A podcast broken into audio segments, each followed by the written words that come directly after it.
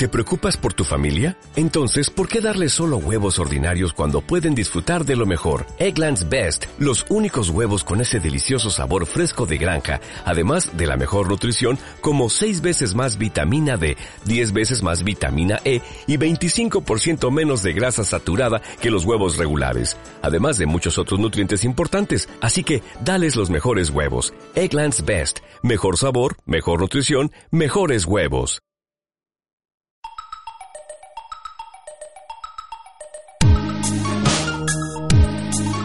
Radio Conectada, a un mundo online, a la cultura, la historia y la actualidad. ¿Y tú? ¿Te conectas?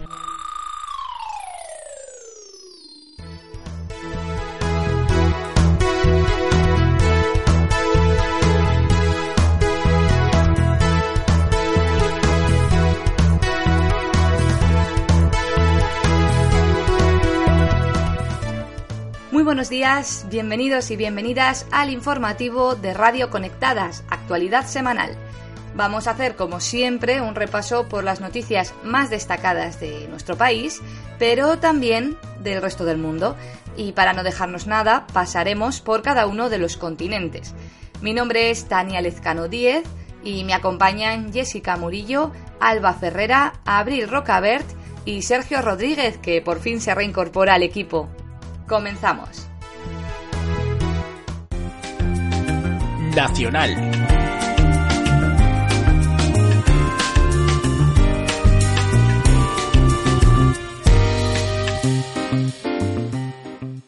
Muy buenos días a todas y a todos. Mi nombre es Jessica Murillo Ávila y conectamos con las noticias nacionales. Es jueves 25 de junio y estos son los titulares. Nuevo caso de terrorismo machista en España. La radiografía salarial de INE deja en evidencia la brecha salarial. Vuelven las oposiciones de magisterio. Cristina Cifuentes se estrena en la Asamblea de Madrid.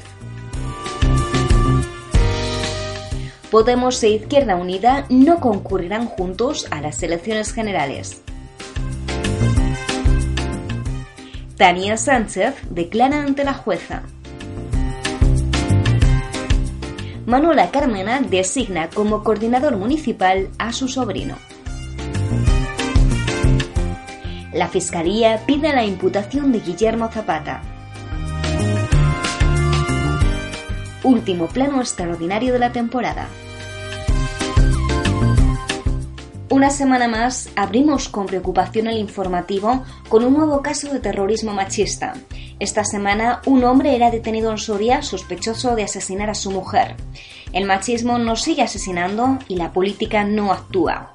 El pacto de Estado contra el terrorismo machista es cada vez más urgente.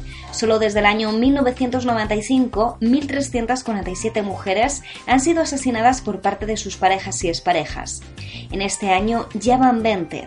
La responsabilidad de parar el terrorismo machista es de todos y de todas. Recordamos además que el número de atención a las víctimas de violencia de género es el 016. Y un ejemplo más de que vivimos en una sociedad altamente machista lo tenemos en la radiografía salarial del INE del año 2013. El INE ha incorporado nuevos datos en la encuesta de población activa. En ellos se recogen los sueldos percibidos por los y las asalariadas hasta el año 2013, donde se confirma la brecha salarial entre hombres y mujeres. Según este, el sueldo más frecuente en España es de 15.500 euros brutos anuales, aunque la media entre todos los sueldos es algo mayor, de 22.700 euros. El salario medio anual de las mujeres fue de 19.514 euros y el de los hombres de 25.675. Esto quiere decir que las mujeres ganamos 6.000 euros menos que los hombres, o lo que es lo mismo, que nuestra ganancia es un 25% inferior que la de ellos. Por lo que respecta a la distribución salarial, la desigualdad es bastante apreciable. Así, en el año 2013, el 18,6% de las mujeres tuvo ingresos salariales menores o iguales que el salario mínimo interprofesional, frente al solo 8,3% de los hombres. Si se tienen en cuenta los salarios más elevados, el 10,2% de los hombres presentaron unos salarios cinco veces superior al salario mínimo interprofesional frente al 4,7% de las mujeres. En Radio Conectadas aprovechamos estos datos para reflexionar y reivindicar los derechos salariales de las mujeres a la hora de cobrar exactamente lo mismo por el mismo trabajo que los hombres. Algo que como vemos se conoce pero sigue estando fuera de la agenda de prioridades políticas.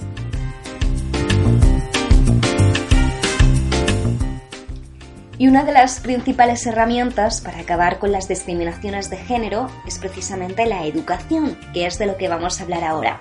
La carrera final para conseguir una de las 5.000 plazas públicas docentes ofertadas ya ha empezado. 8.000 profesores y profesoras de todas las comunidades autónomas se presentan a estas oposiciones que llevaban esperando desde hace ya 5 años. Desde el año 2010 no se realizaban. Esta semana hay oposiciones en 14 comunidades autónomas. En Galicia hay 7.000 opositoras y opositores para 446 plazas, pero la convocatoria más solicitada es sin duda Madrid, donde se han presentado más de 22.000 aspirantes para tan solo 580 plazas de maestría pocas plazas y muchos aspirantes que se lo juegan todo en un examen donde la nota cuenta y mucho. En dos semanas sabremos quiénes han sido las y los 5.000 mejores que han conseguido la tan ansiada plaza. Mucha suerte a todas y a todos. Cambiamos ahora las tornas para hablar en clave política. Justo un mes después de las elecciones autonómicas, Cristina Cifuentes ya es presidenta de la Comunidad de Madrid. Ha sido investida este miércoles gracias a los votos de los y las 17 diputadas y diputados de Ciudadanos. Por primera vez, una aspirante en la minoría se alza con el poder en Madrid. De este modo, Cifuentes mantiene para el PP la capital. En su discurso de investidura, Cifuentes ha llegado con la mano tendida. Diálogo y negociación han sido sus apuestas. Ofrece a todos los grupos políticos un pacto a tres bandas, regeneración democrática, sanidad y educación. Además, promete no privatizar el canal de Isabel II ni la gestión de los hospitales. Se distancia así de la política de Rajoy y de Aguirre. En una hora y cuarto, Cristina Cifuentes ha desgranado su programa. Su gran objetivo es bajar el paro y los impuestos, así como cumplir con la promesa que pactó con Ciudadanos a cambio del poder, acabar con la corrupción. Madrid ha sido la primera comunidad en la que se produce una investidura tras las elecciones del 24M. La próxima será la Comunidad Valenciana, en el que el PSOE gobernará con el apoyo de Compromís y Podemos y tomará posesión este mismo fin de semana.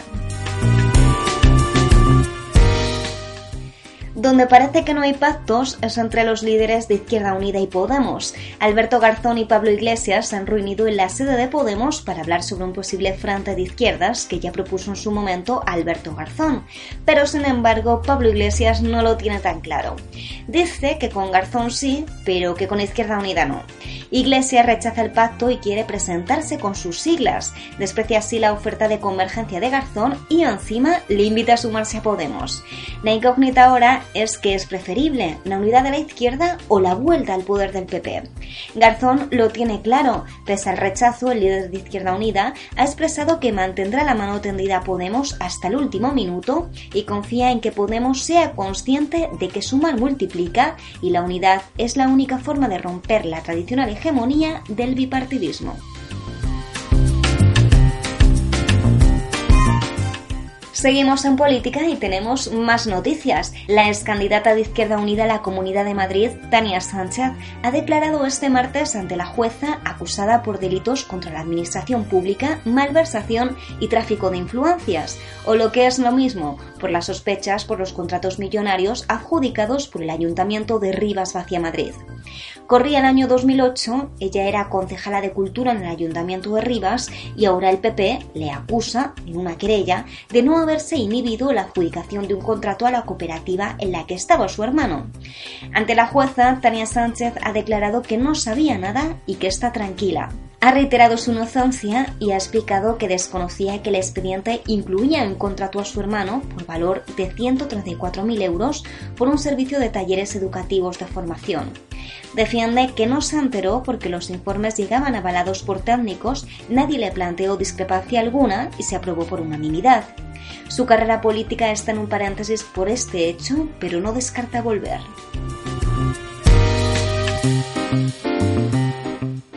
Donde también hay redes familiares es en el Ayuntamiento de Madrid. La nueva alcaldesa, Manuela Carmena, se enfrenta a una nueva polémica tras haber designado como coordinador general del ayuntamiento a Luis Cueto, marido de su sobrina y funcionario adscrito al Ministerio de Economía. Cueto cobrará 90.000 euros al año. Si Carmena se baja el sueldo, esto significa que cobrará más que ella. Este hecho, que Manuela Carmena nombra a un familiar como asesor, ha creado una amplia polémica. Hay quien cree que choca de lleno con la ley sobre los cargos de libre legislación. Si acudimos al reglamento del personal que aprobó Ana Botella para algunos puestos de confianza eventuales, este señala que se impide nombrar como personal eventual a familiares de hasta cuarto grado. Sin embargo, en este caso no afecta al reglamento porque no hay un contrato eventual, sino que es un funcionario al que se le cambia de puesto. Asimismo, el sueldo también viene escrito en la legislación y además si la alcaldesa desapareciera, él seguiría en ese puesto. Por tanto, la legislación de este nuevo cargo se adapta perfectamente a la ley. Pero la pregunta es otra. ¿Es esto realmente un enchufe? Según parece, Luis Cueto está sobradamente preparado y cumple con los requisitos que se le pide. ¿Debe entonces prescindir de él solo porque sea el marido de su sobrina? El debate está abierto a pesar de que se adapta al espíritu de la ley. Y seguimos en Madrid, donde Zapata cesó en su cargo, pero la polémica sigue abierta. La Fiscalía de la Audiencia Nacional ha pedido llamar como imputado a Guillermo Zapata por sus mensajes vejatorios en Twitter. Recordamos que el que iba a ser el concejal de Cultura del Ayuntamiento de Madrid hizo bromas sobre el Holocausto, Alcácer e Irene Villa. Tras conocerse el contenido de los tweets que publicó nada más y nada menos que hace cuatro años, Zapata pidió disculpas condenando la violencia y dejó el área de cultura sin renunciar Todo esto después de una querella presentada por la Asociación Dignidad y Justicia. La Fiscalía dice que los mensajes causan perplejidad en la sociedad y humilla a las víctimas, pero no dice nada de los mensajes difundidos especialmente por el PP sobre las víctimas del franquismo que sí fueron difundidas cuando estos ostentaban un cargo público. Y para terminar, inmersas en el panorama político, llegamos al último pleno extraordinario de la temporada, donde la gran mayoría del tiempo ha sido ocupado en el cruce de acusaciones y reproches. Rajoy hace balance y dice que ha conseguido cambiar la situación, mientras que, como siempre, se remite a la herencia recibida. Por su parte, Pedro Sánchez reconoce que ha habido recuperación, pero solo para ricos. Los grandes protagonistas han sido los y las funcionarias. La mañana del miércoles empezaba con una noticia exitosa para ellas y ellos. Los periódicos abrían sus ediciones con la filtración de que el gobierno estaba a punto de devolver la paga extra a las y los funcionarios tras los recortes que tuvieron que hacer debido a la crisis. Todos llevaban la misma información, devolución de los días moscosos, posibles subidas salariales y reintegro del 75% de la paga extra suprimida en 2012. El otro 25% ya está devuelto. Minutos más tarde el portavoz de la Moncloa lo ha desmentido y tras el pleno el ministro de Hacienda también, pero parcialmente. Montoro niega la información pero deja la puerta abierta. Dice que lo devolverá cuando sea posible, aunque por el momento no habrá remuneración para este personal. Primero niega la devolución de la paga extra y luego asegura que está haciendo cuentas. Nuevos mensajes contradictorios que vuelven a evidenciar los fallos de comunicación del Partido Popular.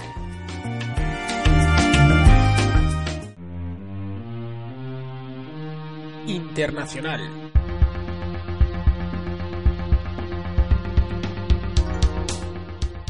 Muy buenos días, soy Alba Ferrera y arrancamos con Europa. Wikileaks revoluciona las relaciones entre Estados Unidos y Francia. Tras difundirse diversas informaciones por parte de Wikileaks, han mermado las relaciones entre ambas potencias, y es que, según el informe, los servicios secretos de Estados Unidos han espiado sistemáticamente a los últimos tres jefes de Estado de Francia. Es algo que no sienta nada bien y que no ha pasado de largo Hollande, califica estas actuaciones de hechos inaceptables. Lo ha difundido a través de un comunicado emitido en la jornada de ayer miércoles tras una reunión de urgencia con su Consejo de Defensa. Y no es un comunicado más. El ministro de Exteriores, Lauren Fabius, ha citado a la embajadora estadounidense en París para pedir explicaciones. Si hacemos memoria, ya, ya se difundieron informaciones similares en 2013 cuando Land analizó este tipo de actuaciones de la Agencia Nacional de Seguridad en Washington durante una visita oficial en febrero de 2014. Las autoridades americanas adoptaron unos compromisos y deben ser recordados y estrictamente respetados, apuntó el comunicado. Durante esa visita, Hollande declaró superados los problemas creados tras conocerse los primeros datos de espionaje estadounidense a franceses, pero la polémica continúa más cuando se vota el mismo día la polémica ley de servicios secretos. El informe divulgado con fecha más reciente es de mayo de 2012, justo después de la investidura de Hollande. La NSA cuenta que el presidente francés está muy preocupado por Grecia y su posible salida del euro y que organiza reuniones secretas con los socialdemócratas alemanes.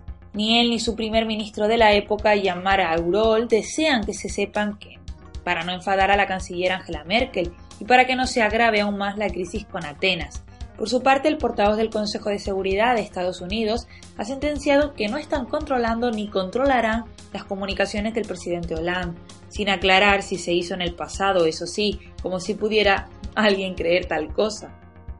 El fundador de Wikileaks, Julian Assange, refugiado en la Embajada de Ecuador en Londres para evitar su extradición a Suecia, ha asegurado en la nota difundida por su organización la noche del martes que el pueblo francés tiene derecho a saber que su gobierno es objeto de una vigilancia hostil por parte de un supuesto aliado. Son múltiples las protestas y la interrogante de lo más acertada. ¿Cómo un país que se sitúa por encima de todas las libertades puede a continuación pisotearlas? Ahí lo dejamos. Más confrontación después de que el gobierno húngaro anunciara que construirá una valla de 4 metros de altura y 175 kilómetros de longitud a lo largo de su frontera con Serbia para frenar la inmigración, el anuncio vino acompañado de otra polémica decisión anunciada este miércoles. Hungría dijo que no aceptará más demandantes de asilo enviados por otros países europeos en seguimiento de la normativa una decisión que provoca la petición de explicaciones por parte de la Comisión Europea.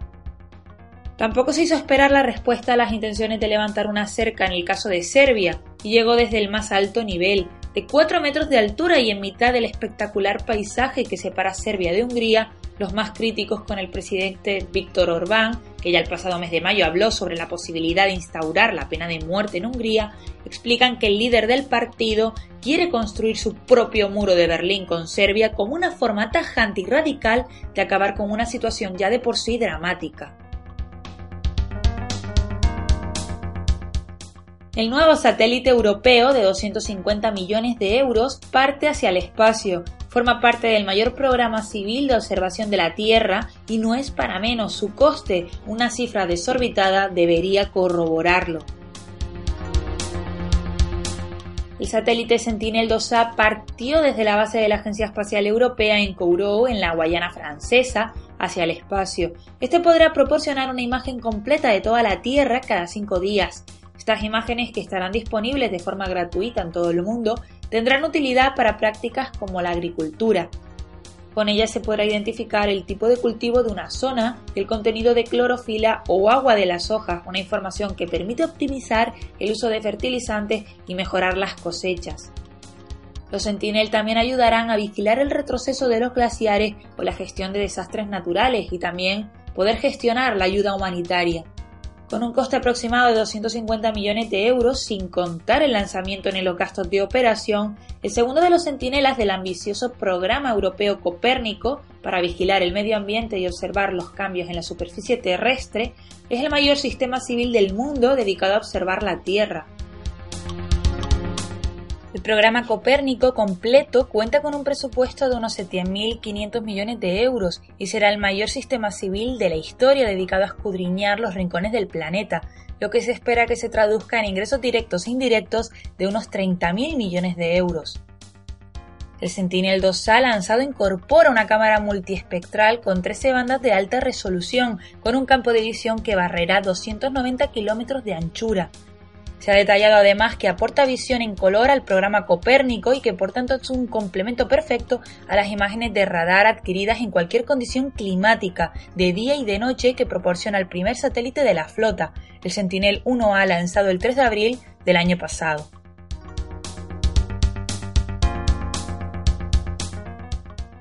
Asia. Comenzamos por una de las noticias más terribles de la semana. Alrededor de 900 personas han muerto en la ola de calor que azota Pakistán. Desde hace seis días, el país asiático se encuentra sumido en una ola de calor con temperaturas que han alcanzado los 45 grados en Karachi, coincidiendo además con el mes del Ramadán. Alrededor de 900 personas han muerto hasta ahora, muchas de ellas mayores y de clases más desfavorecidas. Las autoridades pakistaníes han aconsejado a la población que no salga de casa si no es necesario, o al menos que permanezca en lugares frescos y se hidrate frecuentemente. De todas maneras, desde la calle culpan precisamente al gobierno de las muertes, debido al corte de energía que ha llevado a cabo, restringiendo así el uso del aire acondicionado y los ventiladores.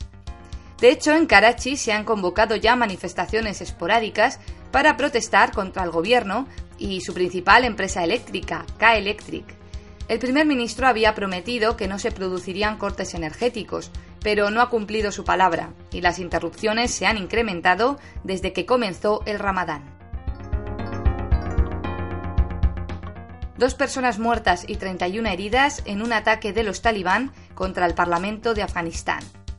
El lunes el grupo insurgente atacó la Cámara Baja en una demostración de fuerza que causó dos personas muertas y 31 heridas. Las fallecidas fueron una mujer y un niño que se encontraban en las proximidades del edificio. Las heridas fueron trasladadas al hospital Istiklal y finalmente ningún diputado ni diputada ha fallecido. Por su parte, los siete atacantes sí murieron. Este ataque se produce tras meses de especulaciones con el inicio de las negociaciones de paz entre los insurgentes y el gobierno afgano. Hace dos meses los talibán comenzaron la ofensiva de primavera, una campaña que llevan a cabo todos los años y que ahora ha aumentado sus ataques armados. A su vez, el grupo mantiene una lucha en el país con el terrorista Daesh o Estado Islámico, que por su parte intenta sentarse por la fuerza en Afganistán y disputar a los talibán la hegemonía en la lucha contra el gobierno. El Parlamento de Hong Kong rechaza la reforma política propuesta por China. Desde que en 1997 Gran Bretaña transfiriera el control de Hong Kong a China, los conflictos con el gigante asiático han sido continuados. El jueves pasado el Parlamento de Hong Kong rechazó una controvertida reforma política impulsada por Pekín y según la cual los y las habitantes de la región podrían votar directamente a su jefe territorial en 2017, pero solo después de que los candidatos hubiesen recibido la aprobación de Pekín. El argumento contra esta reforma es que este hecho de que sea necesaria la aprobación desde China equivaldría a un sufragio universal falso. Por su parte, el gobierno chino advirtió en un tono de amenaza que Hong Kong, que goza de una autonomía y de libertades inexistentes en la China continental, tendrá un futuro preocupante si rechaza el proyecto de reforma. Recordemos que Hong Kong cuenta con un estatus distinto al resto de China y el gigante ha intentado desde 1997 anexionarse el territorio, que actualmente se define como una región administrativa especial con una autonomía propia.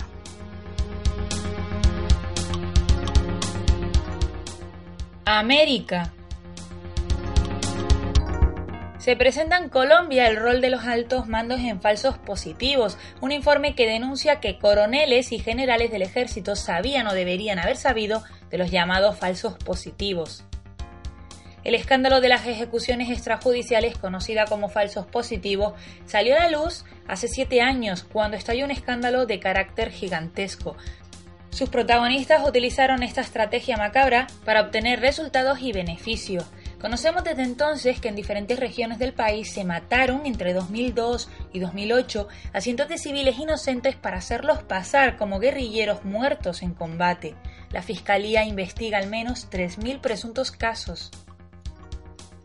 Pues bien, en su momento fueron apartados de sus cargos 27 oficiales y soldados, pero hasta ahora las condenas de estos habían recaído sobre soldados y oficiales de bajo rango.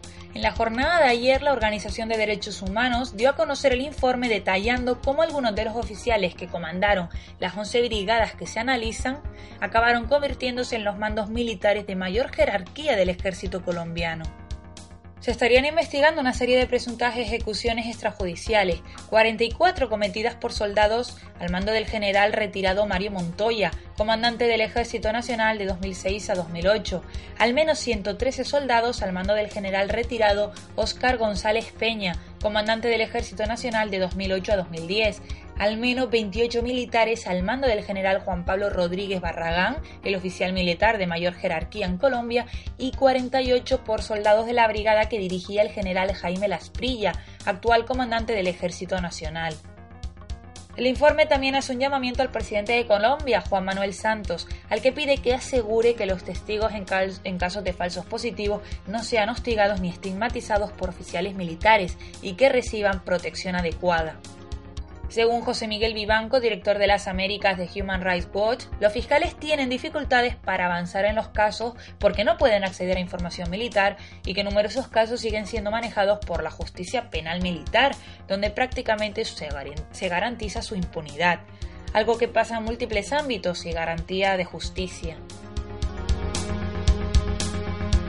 Nos trasladamos a México donde nos espera nuestra corresponsal Abril Rocaver con buenas noticias además. Cuéntanos compañera.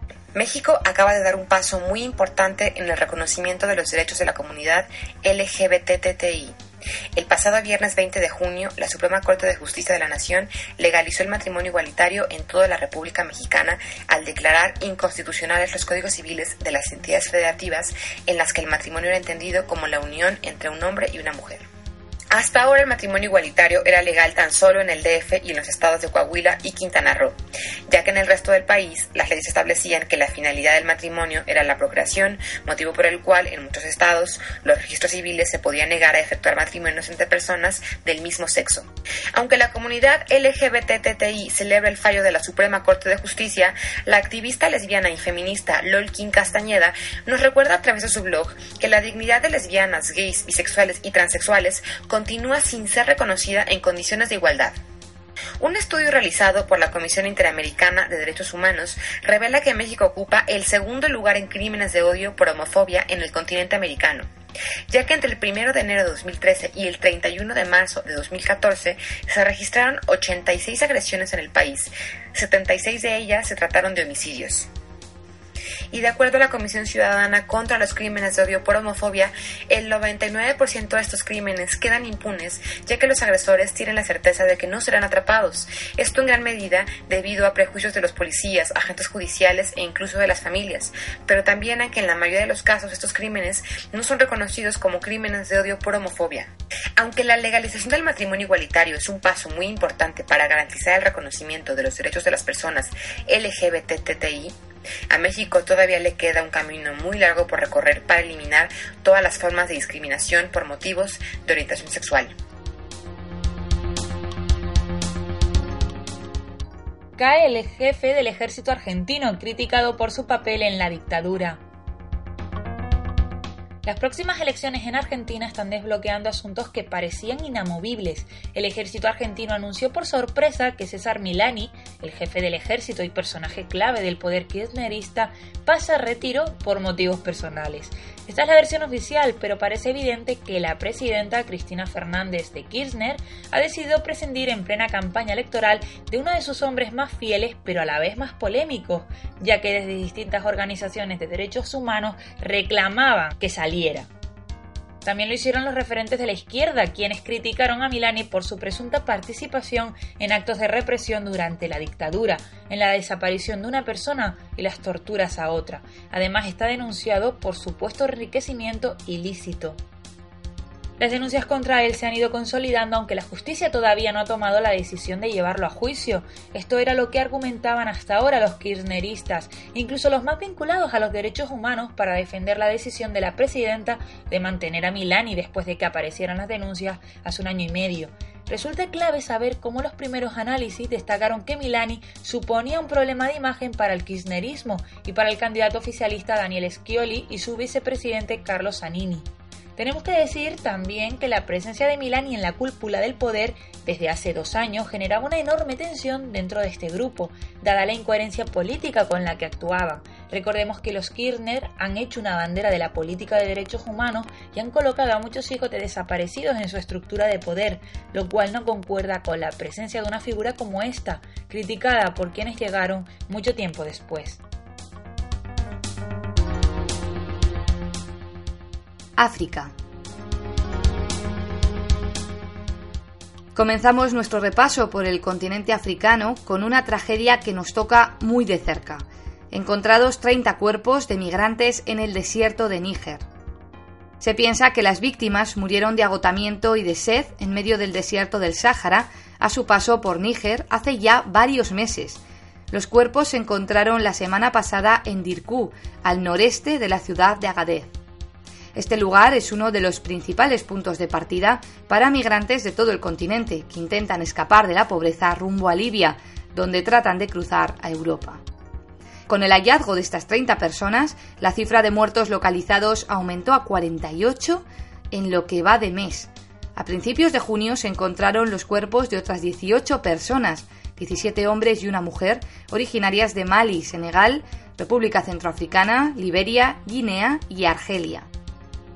Aunque en estas informaciones es muy común hablar de personas muertas o fallecidas, lo cierto es que la palabra correcta que deberíamos reivindicar es asesinadas, ya que no pierden la vida porque sí, sino por una causa muy profunda de la que todos y todas somos responsables, de la que el capitalismo y los países occidentales son absolutamente culpables. Y no debemos aceptar que son cosas que pasan. Si esas personas mueren cruzando un desierto inmenso y hostil o un mar traicionero, cuando no asesinadas directamente por las fuerzas de seguridad, es porque se ven obligadas a huir de sus países. Absolutamente nadie desea huir de su país. Nadie. Cascos azules de la ONU acusados de abusos sexuales en República Centroafricana. Según denuncias recibidas por la organización el pasado 19 de junio y que se están investigando, Cascos Azules abusaron sexualmente de niños y niñas mendigas en Bangui, la capital de República Centroafricana. El portavoz de la ONU, Stefan Dujarric, no ha detallado en qué circunstancias se produjeron los supuestos abusos sexuales, cuántos niños los sufrieron o cuántos cascos azules y de qué países están implicados. Lo que sí ha declarado es que los crímenes se remontan a 2014 y los más recientes se habrían producido este mismo año. Asimismo, ha afirmado que si las acusaciones de abusos sexuales a niños son fundadas, sería una grave violación de los principios de la ONU y del código de conducta que deben seguir los cascos azules. Un día después de recibir las denuncias, la ONU informó a los países de origen de los supuestos abusadores y Dujarric ha recordado que el enjuiciamiento y la pena por los crímenes cometidos corresponde a cada país. Este caso saca de nuevo a debate la acción de la ONU en determinadas regiones, y hasta qué punto sus denominadas fuerzas pacificadoras son confiables. Y es que no es la primera vez que cascos azules, miembros de la misión de pacificación en República Centroafricana, la MINUSCA, se ven envueltos en casos como este. En abril, un informe interno reveló las denuncias por abusos sexuales también a niñas y niños en un campamento de refugiados de Bangui, a los que chantajeaban a cambio de comida y otros bienes básicos. Más recientemente, la propia ONU ha admitido que los cascos azules suelen pagar por sexo, a pesar de que existe una prohibición expresa. La oposición de Guinea busca el apoyo de un ex líder golpista para las próximas elecciones. El capitán Musa Dadis Camara tomó el poder en diciembre de 2008 después de un golpe de Estado tras la muerte del anterior presidente. Un año después sufrió un intento de asesinato y ocupó su lugar el oficial del ejército Sekuba Konate. El capitán golpista se exilió entonces y Konate convocó elecciones en 2010. El ganador fue el actual presidente, Alpha Condé, de la agrupación del pueblo guineano de ideología progresista. Ahora el principal partido de la oposición, la Unión de las Fuerzas Democráticas de Guinea, encabezado por Celu Dalein Diallo, busca una alianza con el capitán que encabezó el golpe de Estado de, 2008, Camara, quien a principios de mayo manifestó que participaría en las elecciones presidenciales del 11 de octubre al mando del Frente Patriótico por la Democracia y el Desarrollo. Ambos se reunieron el viernes pasado en la capital de Burkina Faso, Ouagadougou, donde el militar está exiliado. El líder de la oposición, Diallo, acusa al presidente Condé de romper el acuerdo de paz alcanzado en 2013, por el cual el gobierno se comprometía a celebrar elecciones locales antes de las presidenciales, que están previstas, como hemos visto, para octubre. Hasta ahora, Condé se ha negado a celebrar elecciones locales, apoyándose en una decisión de la Comisión Nacional Electoral. La crisis política se ha agravado además por las tensiones étnicas. El presidente Condé es un malinqué, miembro de la segunda mayor tribu en Guinea, y Diallo pertenece a la tribu Peul, la mayoritaria. La oposición acusa a Condé de beneficiar a la segunda mayor tribu en detrimento de las demás. Por otra parte, Diallo denunció que en las elecciones presidenciales de 2010 hubo fraude. Fueron las primeras elecciones democráticas en el país desde su independencia de Francia en 1958. Como cada semana traemos la actualidad del otro lado del océano, me llamo Sergio Rodríguez y estos son los titulares. Un equipo de científicos australianos logra descodificar los genes de la mortífera bacteria Klebsiella pulmoniae. Mueren en Irak dos destacados terroristas australianos del Estado Islámico descubren en Australia una perla natural de más de 2.000 años de antigüedad. Comenzamos.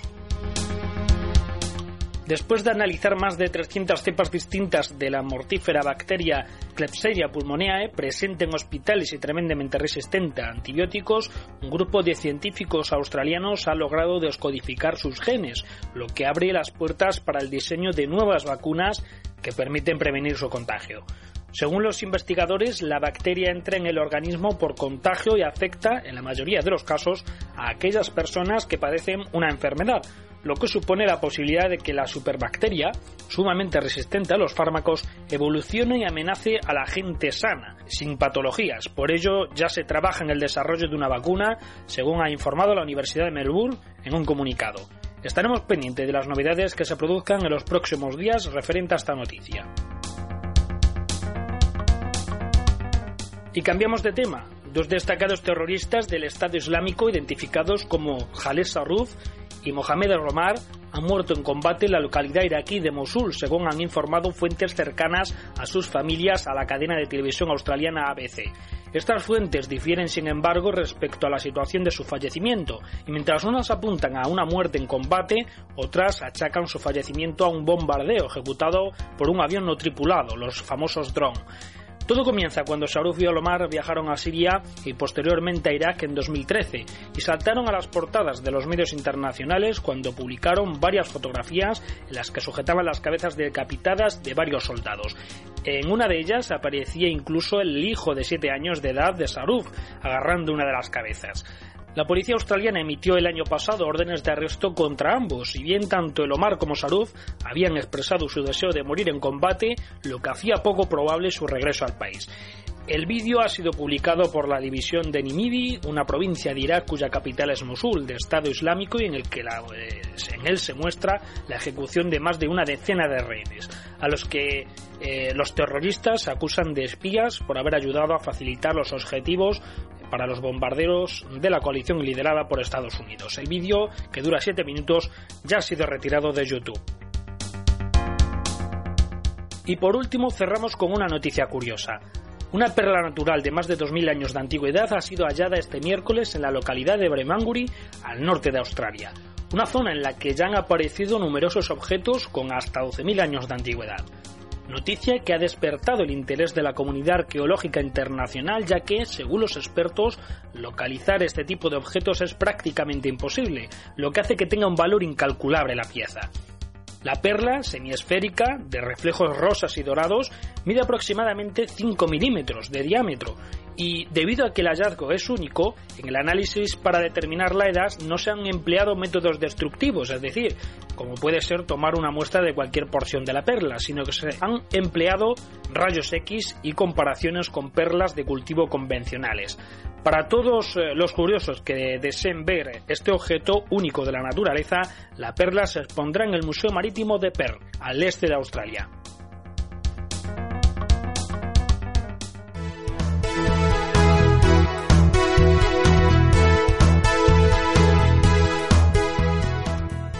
Hasta aquí toda la actualidad semanal. Muchas gracias de nuevo por elegirnos y os esperamos como siempre el próximo jueves.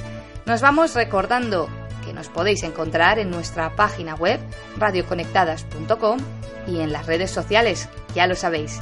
Muy buenos días.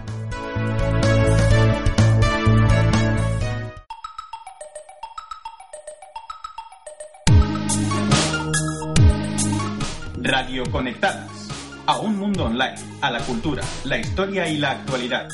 ¿Y tú, te conectas?